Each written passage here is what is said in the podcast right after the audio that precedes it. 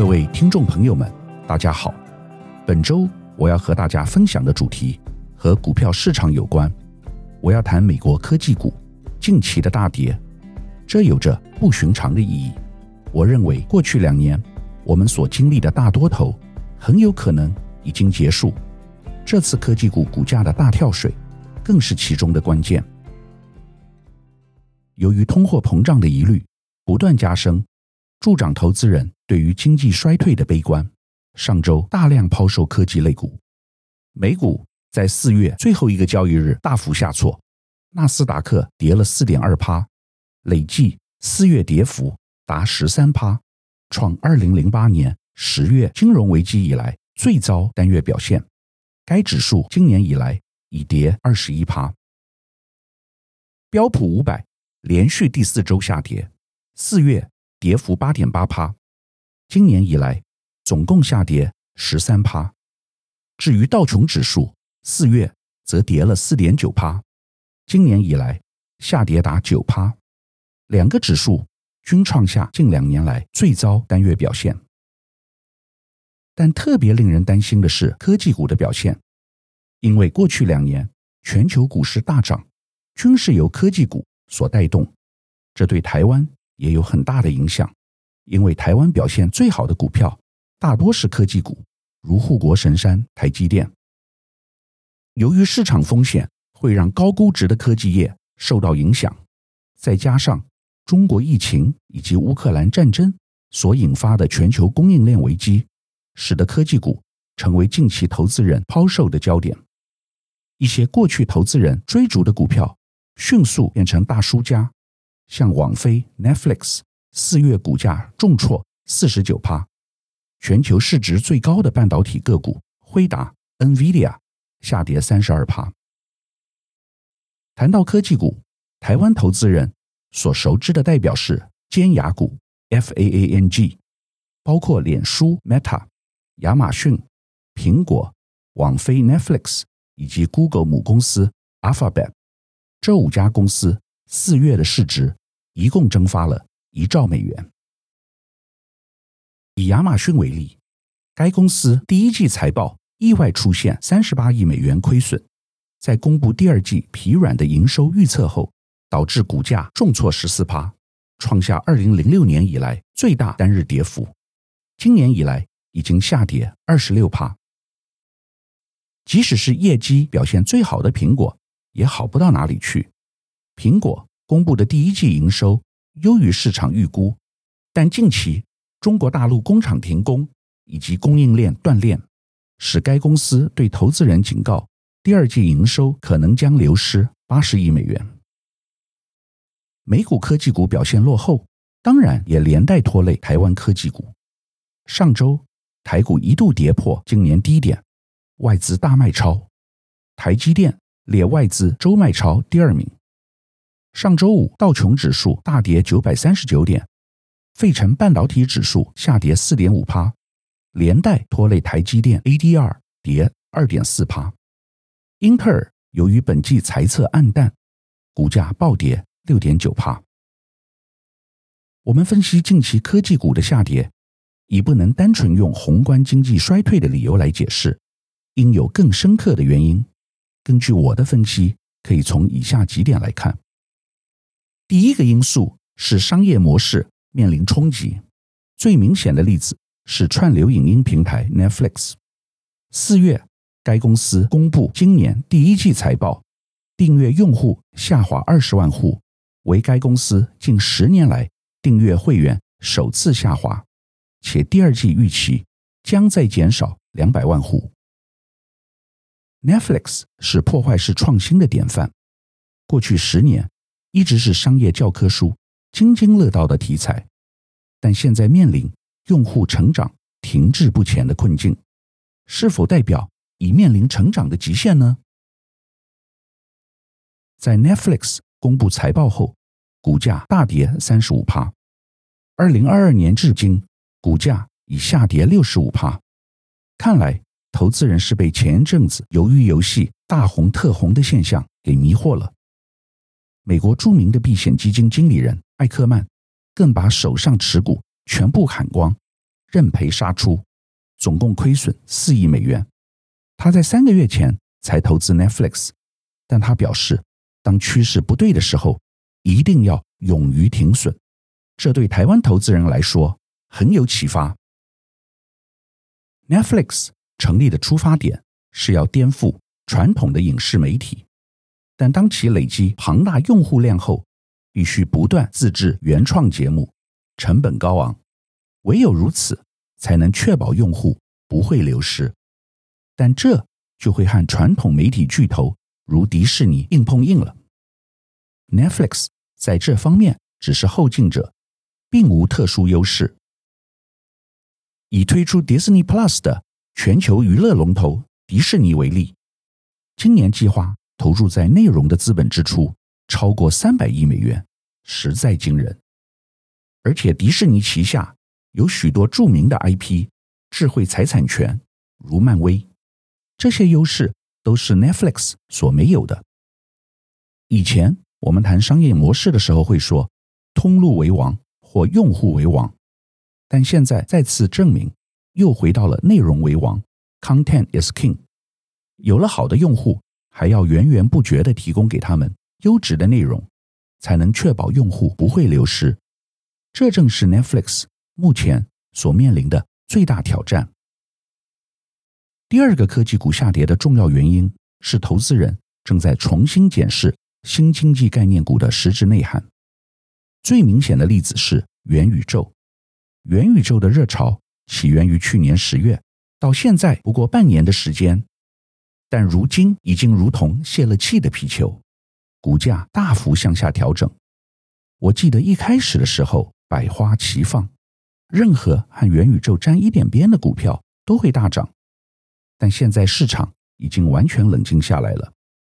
我们可以说，元宇宙绝对是真的，趋势正在慢慢成型。但是要变成有获利的商业模式，可能还需要三到五年的时间。做的最极端的是祖克伯，把自己公司名字脸书 （Facebook） 改成 Meta，但似乎并没有得到任何好处，市值还大幅下跌四十趴。Meta 是一个通用名词，不应该属于任何公司所有。把自己的名字取为 Meta。就好像将公司命名为 Internet 一样，会被消费者认为是一种傲慢。而且现在大家正在重新检视元宇宙的实质内涵，在元宇宙的世界里，将会有一波去中心化 Web 三的浪潮。未来的网络世界不再是由谷歌、脸书、亚马逊、阿里这样的大型平台所垄断，力量将回到个人手中。透过区块链彼此互相连接，Meta 希望打造一个属于自己的封闭型元宇宙平台。从出发点来说就不正确，这也是为何三年前脸书推出属于自己的加密货币 Libra 表现不佳的原因。即使后来先后改名 Diem 与主客币 Zuckbucks，仍不如预期。全世界的数位货币。不应该由一两家企业所拥有，这就和中央银行一样，属于政府才有权利做的事情。如中国大陆政府推出的主权数字货币。目前最红的元宇宙平台概念股是 Roblox，今年以来市值也跌了六十七趴。不像脸书，Roblox 早在十多年前就预知元宇宙将崛起，并在此领域推动创新。但如果说连领导的平台都没有办法得到投资人的认可，那么其他的元宇宙概念股迅速泡沫化是很正常的现象。第三个科技股大跌的原因是许多公司业绩太差，名不副实。过去两年，许多新经济概念股都编织美好的愿景，吹嘘不切实际的财务预测数字，但终究经不起现实的考验。最明显的就是电动车。去年有近十个电动车新创股以特殊目的收购公司 （SPAC） 形式在美国上市，以很高的估值募集了很多资金。但除了特斯拉以外，几乎没有一家电动车新创公司能够达成原先所承诺的交货目标。最近，亚马逊公布第一季损失高达三十八亿美元，为该公司自二零一五年来首次出现的季亏损，就是被其所投资的电动车新创 Rivian 所害的。亚马逊占有该公司十八趴持股，上季投资 Rivian 的损失高达七十六亿美元，主要原因是今年以来 Rivian 的股价重挫逾六十五趴。Rivian 去年刚上市时，市值曾超过一千亿美元，甚至比通用、福特等传统汽车大厂还要更高。但现实是，生产进度远远落后预期，车子无法如期交货，加上俄乌战争所导致的全球供应链断裂危机和晶片荒，并且今年三月该公司因应通膨宣布涨价所造成的消费者反弹，许多顾客取消预购。使得公司股价重挫，事业发展一波三折。电动车的关键主要在于生产制造，只有特斯拉在美国、中国和德国均有超级工厂，能应付大量订单，其他新创皆面临严重瓶颈。除了水平布局以外，另一个特斯拉厉害的地方在于垂直整合，有生产电池的能力。制造技术远远领先其他电动车新创企业。二零二一年，特斯拉全年营收达五百三十八亿美元，占全球电动车市场的两成，其余是传统汽车制造商跨足电动车的领域。而单就纯电动车制造商相比较，特斯拉占了全球六大电动车制造商的八成。我相信，即使未来电动车市场高速成长，竞争者百花齐放，但特斯拉的市占率基本上仍然能够维持在一定的比率。最主要的原因就是马斯克建立起来的垂直和水平整合能力，形成了高度的产业进入门槛。竞争者想要超越，还有很大的一段距离。因此，如果要挑一支未来比较不会泡沫化的科技股，我会选择特斯拉。第四个影响科技股表现的重要因素是全球地缘政治。最明显的例子就是台积电。最近一个热门话题是为何台积电业绩创新高，股价却一再破底？是否有任何外资炒作阴谋？道理很简单，问题是出在台湾股市，不在台积电。基本上，外国投资者对于台湾的投资环境。有了新的认知与看法。俄乌战争开打以来，外资重新评估台湾的风险，认为中共有攻打台湾的可能性，只是时间问题。